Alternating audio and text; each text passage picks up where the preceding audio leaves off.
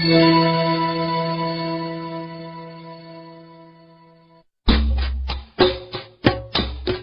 天我们的社会课有讲到印度的国父甘地哦，可是我只知道他领导印度以非暴力的方式从英国手中争取独立，实在是不太知道为什么他很伟大呢？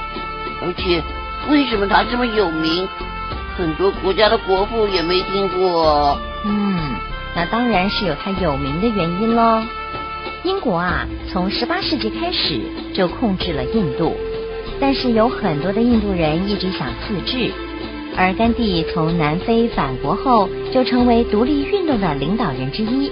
但是呢，他争取独立的方式是以非暴力、不合作的和平运动来反对英国的统治。他称这种方法为坚持真理，而且很轻视其他的种族暴力活动哦。他是南非人啊。为什么要从南非回印度啊？哦，他是印度人，在印度和英国受的教育，并且在一八八九年成为律师，在一八九三年的时候呢，迁到南非去工作，在报社当编辑，并且推动反对种族歧视的运动，迫使南非政府在一九一四年给予印度人永久的公民权。那现在印度的国大党。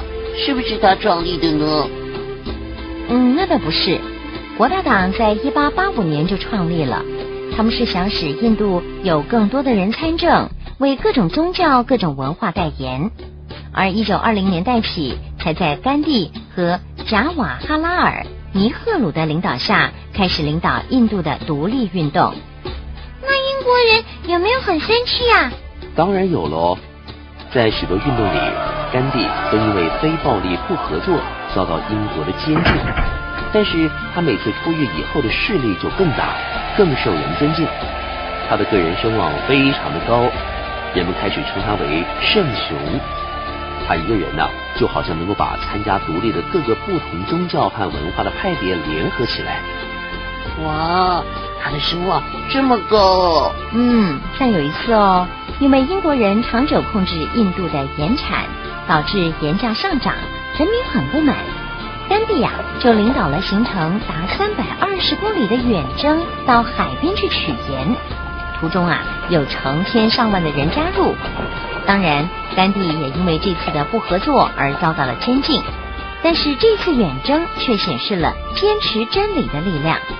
那到底有没有独立呢？当然有喽。一九三七年的时候，印度获得了高度的地方自治，国大党控制了十一个省中的七个，就开始对国家进行改革。甘地致力于社会、经济和教育改革，以求重建印度，并且提倡手工纺织等手工业，因为他认为小型的家庭手工业能够促进印度一些小乡村的发展。终于，在一九四七年的时候，印度获得独立。哇总算成功了，那就 OK 喽。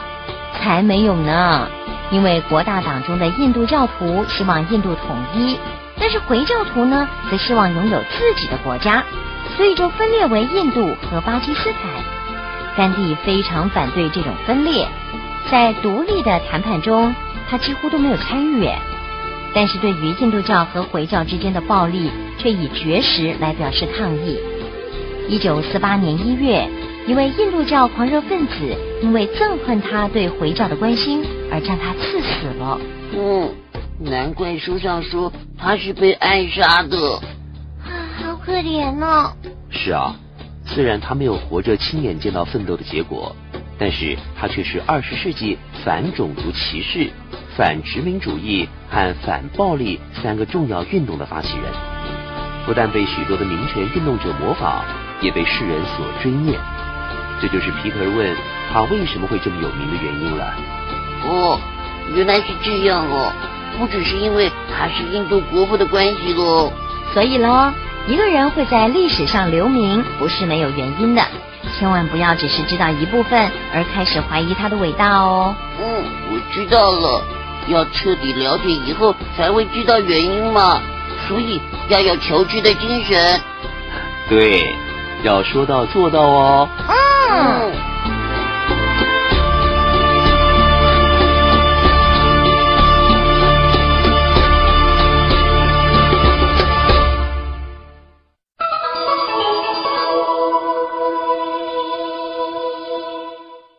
小朋友，下一个单元我们要来介绍一位早期的电影明星，她可是一位超级美女哦。现在就跟我们去看看葛丽泰嘉宝吧。